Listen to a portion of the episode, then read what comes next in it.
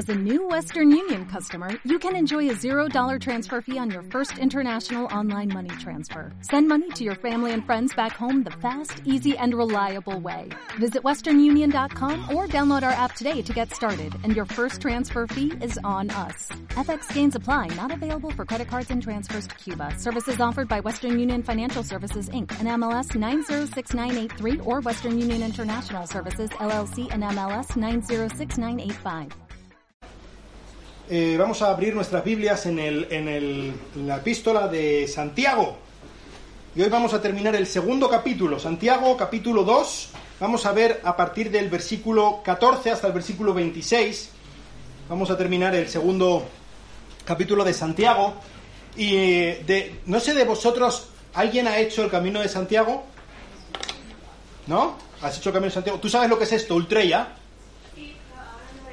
Es una palabra latina Históricamente es el saludo, la manera de, de decir, eh, de, de, además de saludar, animar entre los peregrinos que están haciendo el camino de Santiago. Últimamente se va cambiando un poco por el buen camino, eh, que se dicen unos a otros, o bo camino, si lo dicen en, galego.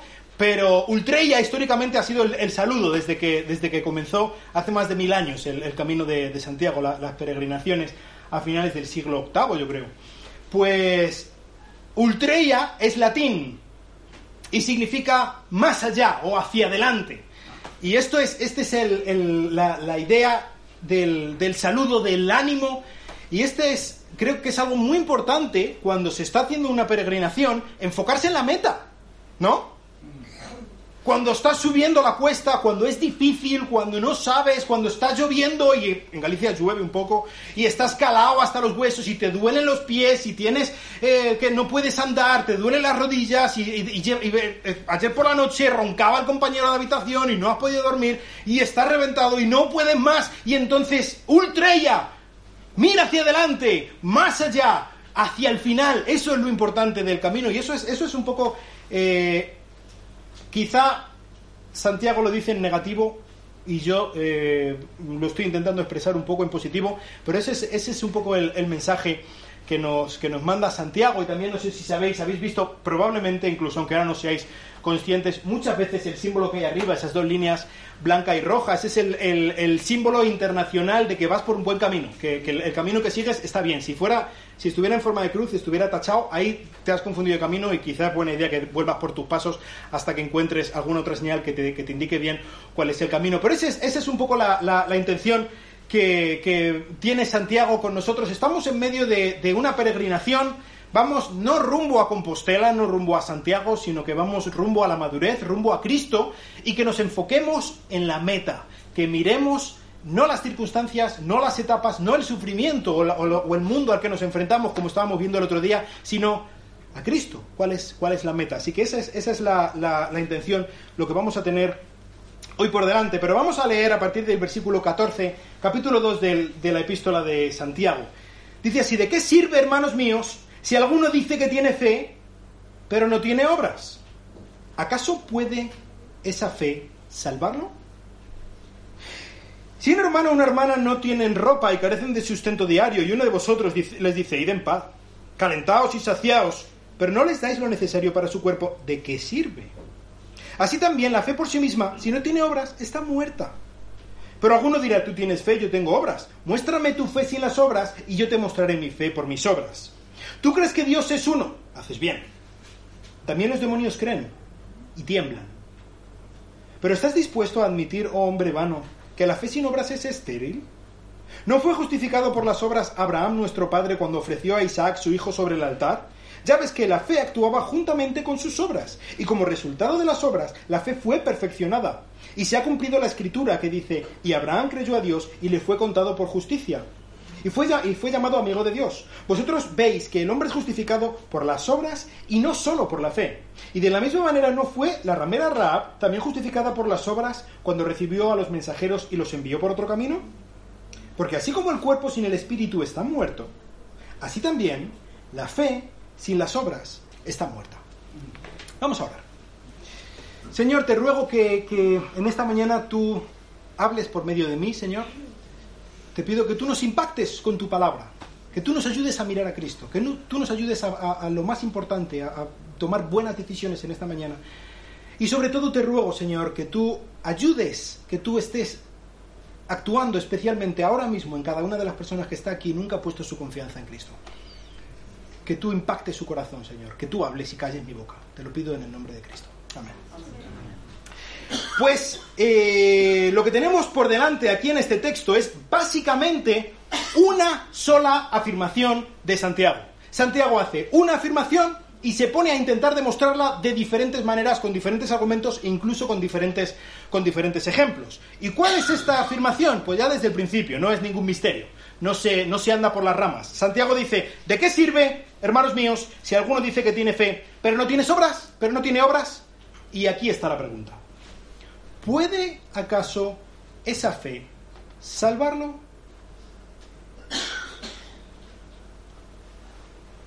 ¿Qué es lo que dice Santiago? La fe sin obras no salva. Y quizás estéis un poco, pero esto no es lo que yo he escuchado otras veces aquí en esta misma iglesia. ¿eh? Vamos a intentar explicar un poco qué es, qué es todo esto, porque la verdad que con este texto de Santiago nos metemos en un jardín, ¿vale? Pero vamos a intentar, vamos a intentar salir airosos de esto, vamos a intentar entender un poco qué es lo que está, qué es lo que está ocurriendo aquí. Eh, Santiago empieza con una pregunta en el versículo 14 y la vuelve a repetir en el versículo 16. ¿De qué sirve? ¿De qué sirve? ¿De qué sirve la fe si no hay obras? ¿De qué sirve? Específicamente este de qué sirve va hacia la segunda pregunta al final de este versículo, como digo, ¿esta fe puede salvarlo? Si la fe no va acompañada de obras, ese tipo de fe que no va acompañada de, de obras, puede salvarlo. Y vamos a intentar definir un poco qué es lo que significa, sobre todo la palabra obras, en este versículo, ¿vale? Porque no es la primera vez que Santiago alude a esta palabra, entonces quizá nos puede ayudar un poco a entender a qué se está refiriendo específicamente Santiago cuando dice, si no hay obras de por medio, aquí no puede haber salvación. Ay, ay, ay. ¿Cuáles son estas obras? Esta misma palabra en el, en el griego la vemos también en el versículo, en el capítulo 1, versículo 4. ¿Os acordáis cuando decía Santiago, tened por sumo gozo cuando os veáis cercados, asediados por diversas pruebas? Dice el versículo 4, y que la paciencia tenga su perfecto resultado, para que seáis perfectos y completos sin que os falte nada. Tenga su perfecto resultado. Ese resultado es obras. Es la misma palabra. ¿Cuáles? ¿Qué son las obras entonces? Las obras, según Santiago aquí, es el confiar en Dios en medio de las circunstancias difíciles. Cuando estábamos en la etapa número uno, el sufrimiento. ¿De qué manera se manifiestan las obras en medio del sufrimiento? Pues esta paciencia, este confiar en Dios en medio de las circunstancias, este poner la mirada en Cristo en vez de el mar embravecido que tenemos a nuestro alrededor. Pero hay otra vez que usa esta misma palabra. Lo tenemos en el versículo 25 del capítulo 1.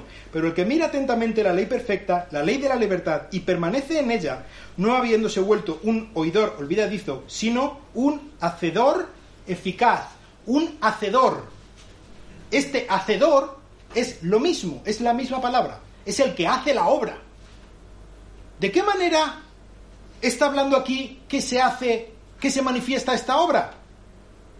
Pues mirando la ley perfecta, la de la libertad, y obedeciéndola. La obediencia. Así que, ¿cuáles son las obras de las que está hablando Santiago? Confiar en Dios y obedecerle. Estas son, esto es lo que tenía Santiago en la cabeza. ¿Alguien sin esto puede salvarse? Bueno, pues Santiago intenta responder con una, con una pregunta paralela. ¿De qué sirve esta fe? Bueno, ¿de qué sirve, dice el versículo 16, 17?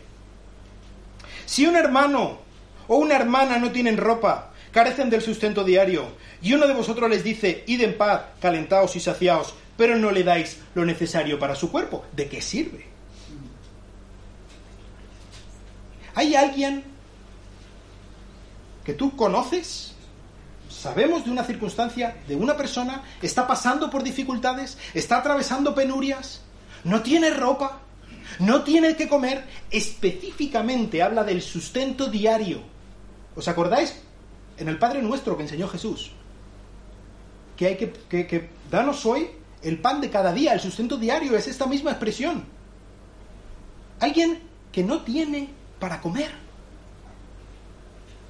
Y toda nuestra respuesta es que Dios te bendiga, hermano. Reconociendo que sabemos cuál es su situación.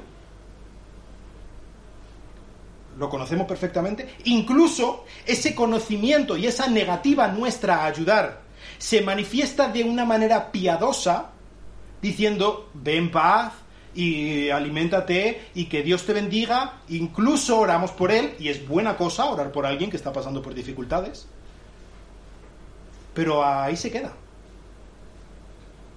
¿De qué le ayuda a esa persona?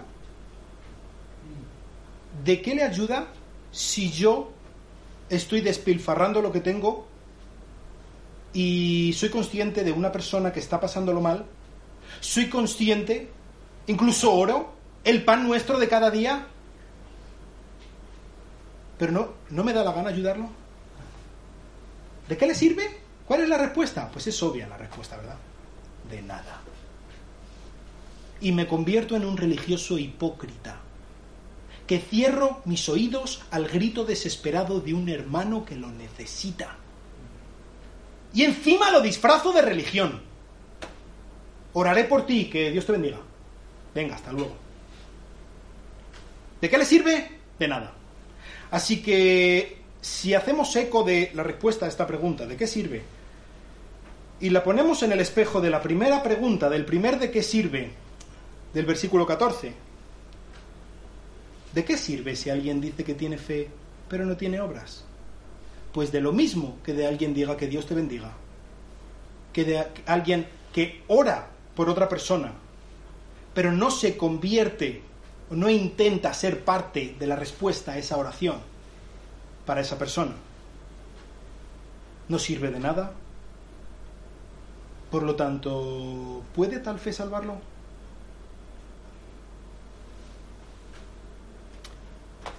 Creo que es obvio la respuesta en la mente de Santiago, ¿no?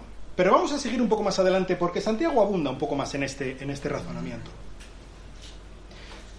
Versículo 17 es un poco el resumen. Así también, la fe por sí misma, si no tiene obras, está muerta.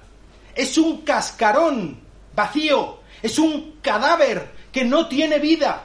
Si la fe no tiene obras, está muerta. Para Santiago hay una ecuación que es clarísima. Fe más obras. De nuevo, ¿qué hablamos cuando decimos obras? Pues confianza en Dios y obediencia a su palabra. Así que la pregunta, ¿puede tal fe salvarlo? No. No. La salvación requiere de este tipo de fe este tipo de fe y no otro, porque cualquier otro tipo de fe que no contenga obras es un cascarón vacío, es un cadáver, está muerto.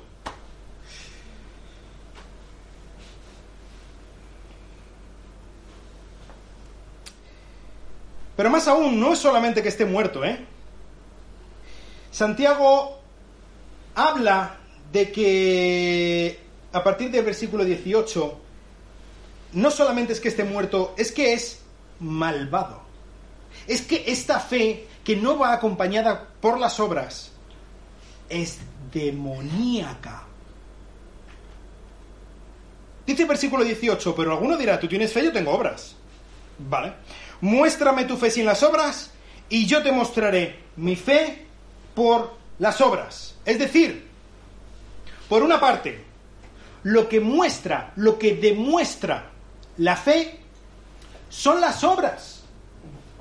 Ninguno de nosotros tenemos aquí un visor por el que yo puedo ver el nivel de fe que tiene cada uno, ¿verdad? No, no, no lo tenemos. Nosotros no podemos ver el alma de las personas, no podemos ver los pensamientos, pero sí podemos ver la manifestación de esa fe. Y Santiago está diciendo que necesariamente tiene que haber una manifestación de esa fe. Necesariamente. Sí o sí. Esto es matemática pura, es una ecuación. Es así. Necesariamente tiene que ser demostrado. Pero no solamente delante de las personas a tu alrededor, que tú dirás, yo no tengo por qué demostrar mi salvación a nadie, vale. Pero es que a Dios sí.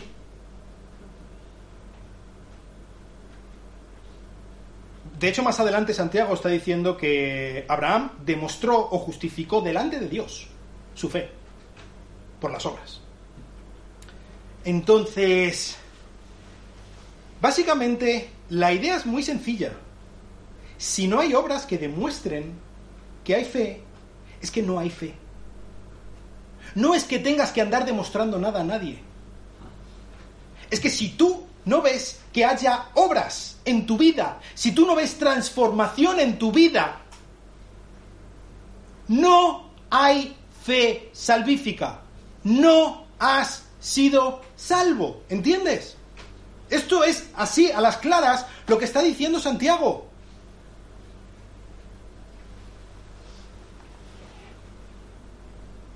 Tú dices que Dios es uno, ¿no? Deuteronomio 6.4, uno de los pasajes más importantes para el judaísmo. Recordéis que Santiago estaba escribiendo a los judíos. El famoso Shema, ¿no? El alto credo, la alta ortodoxia, la sana doctrina para los judíos. Oye Israel, el Señor, Jehová, Yahweh, uno es. ¿No? Monoteísmo. ¿Esta es buena doctrina? ¿Es, cierto? Hombre, claro que es cierto, si está revelado en la Biblia, es, algo muy importante para los judíos y es una verdad como la copa de un pino. Dios es uno, creemos en un Dios. Muy bien, estupendo. ¿Tú vas a ser salvo por creer eso? Lo más importante de absolutamente todo es la sana doctrina. ¿Vas a ser salvo porque conoces perfectamente, has leído tu Biblia 35 veces el año pasado? Y conoces perfectamente todos los versículos y eres capaz de citar el libro de Zacarías de memoria? ¿Y oras mirando a Jerusalén cuatro veces al día? y ayunas y haces no sé qué cosas. Esa es la manera en la que, demostrando un buen conocimiento, demostrando una sana doctrina, de esa manera vas a ser salvo. Absolutamente no. La sana doctrina no es evidencia de la salvación. Y cuidado porque esto es una cosa que a veces nos colamos a nosotros mismos, ¿eh? El estar todos los jueves aquí, como estamos todos los jueves estudiando la Biblia, estudiando las doctrinas de la Biblia, es estupendo, es maravilloso, es necesario. Pero no es evidencia de nada. ¿Vale? Y la razón que da aquí Santiago es mucho más que elocuente. ¿Tú crees que Dios es uno? ¿Tú tienes sana doctrina? Bien. Satanás también la tiene. Los demonios creen y tienen una doctrina quizá mejor que tú en, algunos puntos. Y Satanás fue capaz de usar la Biblia delante de Jesús cuando estaba tentándolo en el desierto con una facilidad pasmosa. Desde luego yo no habría sido capaz de, de utilizarla con esa agilidad. Él lo conoce. Satanás se sabe al dedillo los cinco puntos del calvinismo. ¿Eso significa que Satanás tiene buena doctrina? Pues en algunos casos parece ser que sí, ¿no? Por lo tanto, Satanás es salvo, amigo mío. El, el, lago de fuego y azufre, según palabras de Jesús, fue preparado para el demonio y sus ángeles. La doctrina no salva a nadie. Eso significa que si has tenido un momento emocional en tu vida, en el que has sentido un calentito en el estómago, eso significa que si tú has hecho la oración, entonces eres salvo.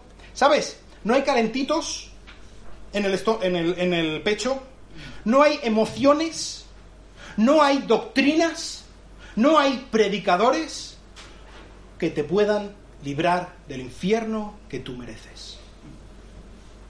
Olvídate, no funciona. Satanás tiene buena doctrina y tiembla. Y aún así es perfectamente consciente de que hay un Dios, un Dios, sí, un Dios, santo, puro, inalcanzable, que no va a tener por inocente al culpable. Hay un Dios ante el que, el que tendrá que dar cuenta. Hay un Dios que le va a enviar al lago de fuego y azufre que ha preparado para él y para sus compinches. Y tiembla. Eh, específicamente cuando habla que tiembla es, es como, como unos espasmos incontrolables. Está con pavor puro de que llegue ese día, sabiendo que su tiempo se acaba. Está como, como, como un, un león rugiente, buscando a quien devorar.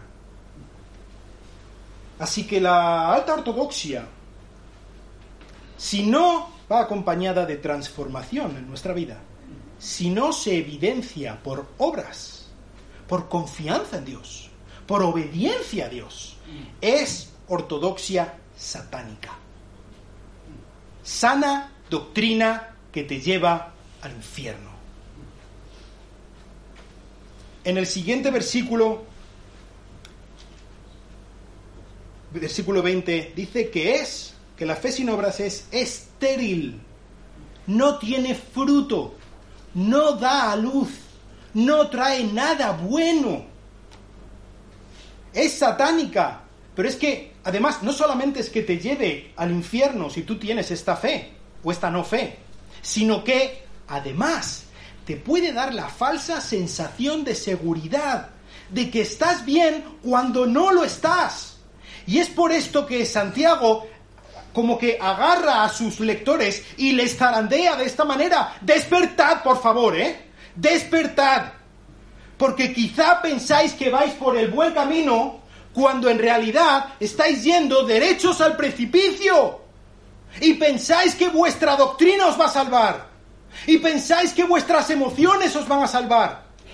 Pero ¿puede esa fe salvarte? No, no puede salvarte. Despierta, despierta. No funciona esta fe. Y Santiago, por si aún no lo ha dejado lo suficientemente claro, nos da tres ejemplos. A partir de ahora, dos ejemplos históricos y un ejemplo teológico. Y empieza por el gran ejemplo. El ejemplo de Abraham, ¿no? ¿No fue justificado, versículo 21, por las obras Abraham, nuestro padre, cuando ofreció a Isaac, su hijo, sobre el altar? Según Santiago, fue la obra, obra. ¿Qué es esa obra? Pues fíjate, Dios había prometido a Abraham que por medio de su hijo Isaac iba a venir toda la bendición. En su descendencia serían benditas todas las familias de la tierra, junto con un montón más de, promesas que Dios le dio, que se cumplirían por medio de Isaac. Y ahora Dios le dice, mata a tu hijo Isaac.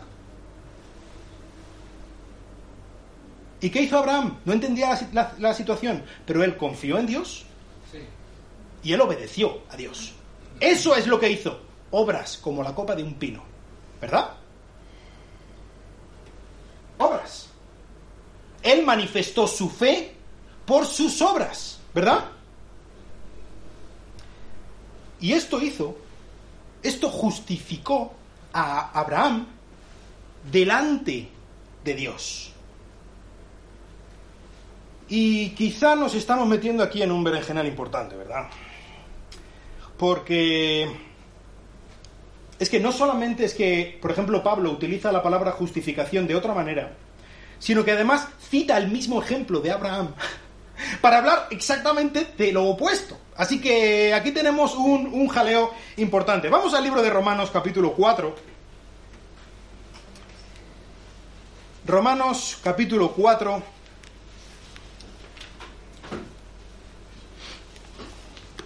A partir del versículo 2, Romanos 4, 2.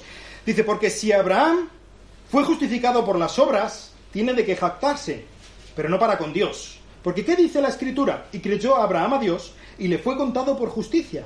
Ahora bien, al que trabaja el salario no se le cuenta como un favor, sino como deuda. Mas al que no trabaja, pero cree en aquel que justifica al impío, su fe se le cuenta por justicia. ¿Qué es lo que está diciendo aquí Santiago?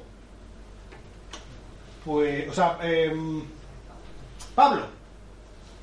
Pues algo muy diferente a lo que está diciendo Santiago, ¿no? Sola fe, solamente confiar en Cristo. De hecho, si se añade algo, se cuenta como salario y no como gracia, no como regalo, ¿no? Es lo que está diciendo. Y por lo tanto, Abraham confió en Dios. Él creyó a Dios y esta confianza en Dios le fue contada por justicia. Justificación para Pablo. Y ya la hemos liado, ¿no? Hay otros pasajes también que más, más o menos defienden la misma idea Pablo.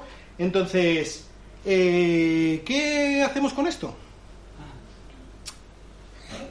Voy a intentar ponerlo en su contexto general, ¿vale? Creo que Santiago habla de una cosa y Pablo habla de otra cosa. ¿Los dos usan la palabra justificación? Sí, los dos usan la palabra justificación y de hecho nos complica un poco la historia que nosotros, teológicamente, en nuestro lenguaje teológico, hemos tomado la definición de Pablo de justificación, por lo tanto, interpretamos torticeramente lo que dice Santiago. ¿Vale? Pero vamos a intentar ponerlo en su contexto. Aquí hemos juntado las dos cosas, lo que dice Pablo y lo que dice Santiago. ¿Vale? ¿Qué es lo que dice? ¿Qué es lo que dice Pablo? Pablo habla del principio de la salvación. Pablo habla de obstetricia. ¿Sabéis lo que es la obstetricia? La rama de la medicina que trata con el inicio de la vida, ¿no? El nacimiento y todo lo que lo rodea.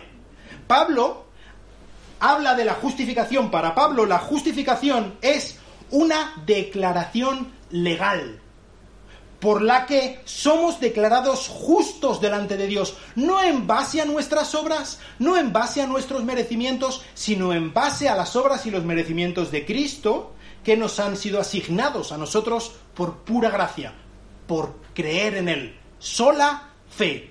¿Entendéis? Y esto es lo que hace que seamos salvos. En un principio, al inicio de la salvación, en el mismo día en el que decidimos confiar en Cristo como nuestro Salvador, hemos sido justificados, según Pablo, es decir, declarados justos por los méritos de Cristo. ¿Entendéis? Ahora, Santiago está hablando de otra cosa. Si Pablo habla de obstetricia, Santiago habla de todo lo que viene a continuación, pediatría, medicina de familia, eh, geriatría, todo lo que viene a continuación. Y es la manera, la manera en la que nuestra fe no, no inicia, no comienza, sino se desarrolla, madura, crece. ¿Entendéis? Y Pablo usa a Abraham para hablar de la justificación inicial. ¿Qué es lo que ocurrió en el capítulo 12 del libro de Génesis? Dios le dijo a Abraham, vete de tu tierra, de tu parentela, de la casa de tu padre a la tierra que yo te mostraré, y haré de ti una nación y te bendeciré, y en ti serán benditas todas las familias de la tierra. ¿Y qué hizo Abraham? Obedeció, creyó a Dios, justificado por la fe. Eso es. Y entonces Dios hizo un pacto con él, en el capítulo 15 de Génesis. Dios hizo un pacto y, y le dijo, yo te voy a dar la tierra, yo te voy a dar la bendición, yo voy a hacer de ti una nación, yo voy a hacer que salgan de ti reyes, y te voy a bendecir hasta que sobreabunde y toda la tierra sea bendecida por la bendición que yo te doy. Y Abraham confió. Es lo que, de lo que está hablando Pablo, justificación inicial. Ahora, si nos vamos más, más hacia adelante, al capítulo 22 de Génesis, Dios le dice a Abraham, ¿ves a ese niño que yo te he dado? El cumplimiento de las promesas, mátalo. Y Abraham obedeció, que es precisamente de lo que está hablando Santiago. ¿Fue Abraham salvo por la obediencia que hizo a Dios? No, pero sí justificó esa obediencia. Es decir, manifestó, demostró esa obediencia esa, esa fe por medio de la obediencia. ¿Entendéis? Pero incluso aquí Santiago nos habla de que estaban ocurriendo más cosas. Dice en el versículo 22, ya ves que la fe actuaba juntamente con sus obras, fe y obras.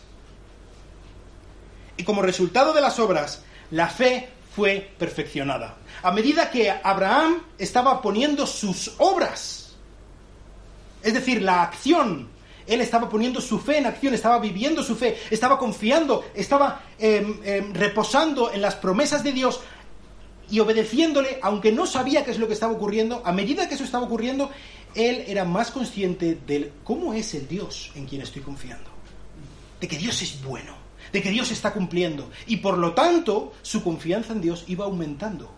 Y cuanto más Dios ponía a prueba y él más confiaba en Dios, más era consciente que Dios era digno de su confianza. Y así de esta manera, la fe produce fe.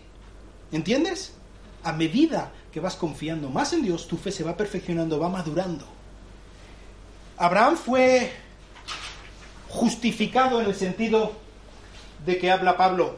¿Fue salvado por sus obras? No. Abraham fue salvado por su fe, por la sola fe. Pero esa sola fe fue manifestada por sus obras. ¿Entiendes? El hecho de que Abraham mostrara obras era evidencia de que él era salvo. No fue la causa de que fuera salvo. ¿Entiendes? Él tiene una obediencia radical. Así que Dice el versículo 24, como consecuencia del ejemplo de Abraham, vosotros veis que el hombre es justificado por las obras y no solo por la fe. ¿Entendéis? Santiago nos da otro ejemplo, y es el ejemplo de Raab. Y este ejemplo es, creo que en todo diferente al de Abraham. Si Abraham, por supuesto, era un hombre, Raab era una mujer. Abraham era el padre de Israel. Raab era cananea. Abraham era bueno, moralmente bueno. Raab era prostituta. Abraham era rico. Raab probablemente era pobre. Creo que Santiago Aposta está utilizando dos ejemplos que son diametralmente opuestos para demostrar que todo lo que hay en el medio también sigue el mismo patrón. Si Abraham, que es el top, y Raab, que es lo peor, los dos son justificados por las obras y la fe actuando conjuntamente. Entonces, todos estamos en ese mismo saco. Absolutamente todos estamos ahí y todos debemos justificar nuestra fe o mostrar nuestra fe por medio de una fe que se pone en acción, una fe viva, una fe que actúa, una fe que hace que seamos transformados Y por último, en el versículo 26, porque así como el cuerpo sin el espíritu está muerto, así también la fe sin obras está muerta. Aquí habla Santiago de lo tangible y lo intangible, ¿no? Un cuerpo sin espíritu está muerto, es un cadáver. Pues las obras son el espíritu del cuerpo que es la fe. Y si no hay obras, el cuerpo está muerto. Así que la respuesta a la pregunta que hace al principio, por medio de diferentes argumentaciones, por medio de diferentes ejemplos, ¿puede tal fe salvarlo? Creo que podréis estar todos conmigo en que la respuesta es un sonoro y rotundo no. Esa fe no puede salvarlo. Una fe que no te cambia la vida, una fe que no se manifiesta de que si hemos recibido de gracia, demos de gracia. Una fe que no nos hace que queramos ser más como Cristo, no salva. No porque necesitemos obras para ser salvos, pero sí porque cuando hay salvación, eso te cambia. Necesariamente te cambia. Existen, bueno, aquí no nos habla de que existan dos tipos de fe. No es que haya una fe nominal y una fe madura. Hay una fe y una no fe. Esto no va de que el pastor y los misioneros tengan que hacer determinadas cosas y los demás venir a la iglesia. Eso no es lo que ocurre aquí, ¿verdad? Todas y cada una de las personas deberían poner, poder poner el dedo en cosas en las que han sido cambiados. Cosas que necesitaban mejorar y han mejorado. ¿Por qué? Porque son muy buenas personas. Porque han podido ganar a su propio yo y han podido salir adelante. Pues no. Porque el Espíritu Santo está actuando en nuestras vidas. ¿Sabes? Eh, Pablo también habla de este proceso. Y él dice, por ejemplo, que el que comenzó en nosotros la buena obra va a continuar hasta el día de Jesucristo, ¿verdad? Es Dios el mismo. Él, él está eh, metido en el negocio de que seamos más como Cristo. Y si Él te ha justificado por los méritos de su Hijo y para su propia gloria, Él no te va a dejar así. Él te va a cambiar. Y si no ves que salen hojas de debajo del suelo, si no ves que salen tallos y si no ves que salen frutos, quizá deberías plantearte si no será que tengas una fe muerta, vacía. El gran peligro que tiene esta fe muerta es que te haga sentir una sensación de seguridad falsa. Y es por esto que Santiago se lo toma tan en serio y es por esto que deberíamos nosotros también tomárnoslo más en serio. Entonces, ¿qué es lo que debemos hacer? Deberíamos entonces intentar hacer más cosas, ayudar a más gente, vender todo lo que tenemos para dárselo a los pobres y, sacrificarnos lo más posible para de esa manera demostrar que tenemos la fe que salva. No, eso no es lo que tenemos que hacer. Lo que tenemos que hacer es ultrella mirar más allá. Lo que tenemos que hacer es mirar a la meta. Lo que tenemos que hacer es mirar a Cristo.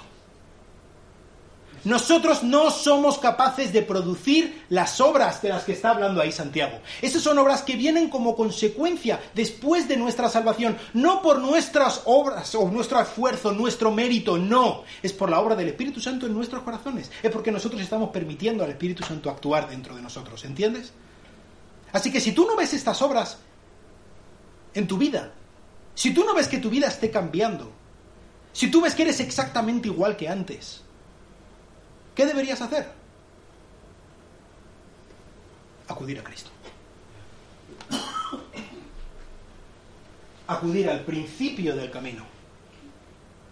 Así que la pregunta es muy sencilla. ¿Alguna vez de verdad, a ciencia cierta, has tomado la decisión de confiar en Jesucristo para tu salvación?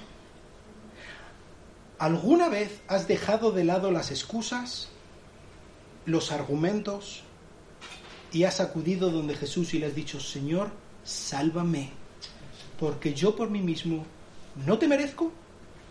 y es que voy directo al infierno preparado para el demonio y sus ángeles. ¿Alguna vez has sido consciente de la gravedad de tu pecado? ¿Alguna vez has acudido al único que puede librar tu alma del abismo? Y la respuesta, de nuevo, está en los cambios que hay en tu vida. Así que me gustaría hablarte si tú la respuesta a estas preguntas que te he hecho es un no? ¿O es un no estoy muy seguro? ¿Qué impide que hoy mismo sea el día en que clames a Cristo y le ruegues que te salve? ¿Qué impide que hoy mismo sea el día en el que experimentes la adopción del Padre, la justificación tal y como hablas eh, Pablo, que Él te hace justo aunque no lo merezcas ¿Qué te impide hacerlo en este momento? Me gustaría que ahora, para terminar, tengamos un tiempo a solas y puedas ponerte a cuentas con Dios. Y puedas clamar a Él. Y pues analices tu vida, analices tu corazón. Y que sin ningún miedo y con toda la confianza del mundo le preguntes a Cristo ¿De verdad ¿soy salvo? Si tienes la menor duda en cuanto a eso, hoy puede ser el día, puedes salir de dudas. Clama a Él, clama a Él y dile, sálvame. Así que vamos a estar un tiempo a solas, vamos a estar hablando con nuestro Señor y, y, analiza tu vida, analiza dónde estás. Y si lo has hecho, pues una vez más ríndete delante de Él y busca dar este tipo de obras, no por tus fuerzas, sino porque Él puede hacerlo. Vamos a orar.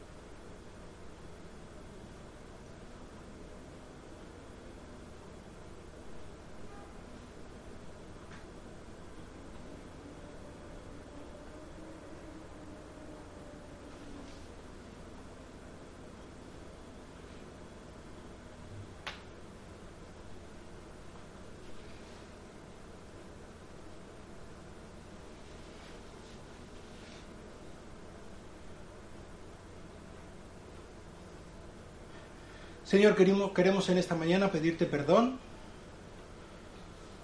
porque no somos dignos. Queremos pedirte perdón porque no somos como, como deberíamos ser. Incluso después de que tú hayas enviado a tu Hijo Jesucristo por nosotros, incluso después de haber sido salvos, seguimos luchando con nuestro pecado. Señor, perdónanos, ayúdanos a entender la gravedad de nuestro pecado, ayúdanos a poner en acción nuestra fe y que esto haga que nuestra fe crezca al conocerte cada día más, Dios. Ayúdanos a, querer ser cada día más como Cristo. Ayúdanos a, que podamos mirar atrás nuestra vida y decir, pues mira, no soy como debería ser, pero gracias a ti ya no soy el que era. Tú eres un buen Dios. Eres un Dios que merece la pena ser seguido, ser obedecido. Eres un buen Señor. Eres un buen Rey. Ayúdanos a seguirte alegremente. Ayúdanos a enfrentar lo desconocido y lo, difícil mirando a la meta. Te quiero rogar especialmente por cada una de las personas que está aquí y nunca ha puesto su confianza en Cristo.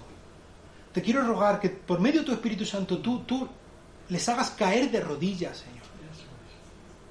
Que tú les hagas derribar sus muros y sus fortalezas, los dejes en paz de, que se dejen en paz de excusas y de argumentos, Señor y que clamen a Jesucristo, que es la única fuente de salvación. Que clamen a Jesucristo, que es el único bien que tenemos, Señor.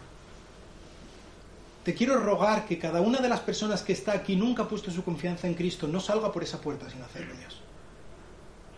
Y pues cambia nuestra vida, Señor. Te necesitamos. Gracias por habernos justificado al principio cuando confiamos en ti, Señor. Y te pido que tú nos ayudes a seguir justificándonos, Señor por medio de nuestra obediencia a ti, Señor. Que todo el mundo a nuestro alrededor pueda ver que nosotros hemos cambiado, no porque seamos fuertes, buenos, santos, importantes, sino porque tu Hijo Jesucristo lo merece, porque tu Hijo Jesucristo lo ha hecho y porque tu Espíritu Santo lo sigue haciendo dentro de nosotros, Dios. Te pido por mis hermanos, te pido por mí, ayúdanos a ser la iglesia que tú quieres que seamos, Señor. Ayúdanos a ser una iglesia no de doctrina vacía, no de emoción sin sentido, sino de, fe y obras. De fe y obras como tú quieres, porque tú lo mereces, porque tú lo haces en nosotros. Te lo pido en el precioso, glorioso, santo y bendito nombre de nuestro Señor Jesucristo. Amén. Amén. Que Dios os bendiga.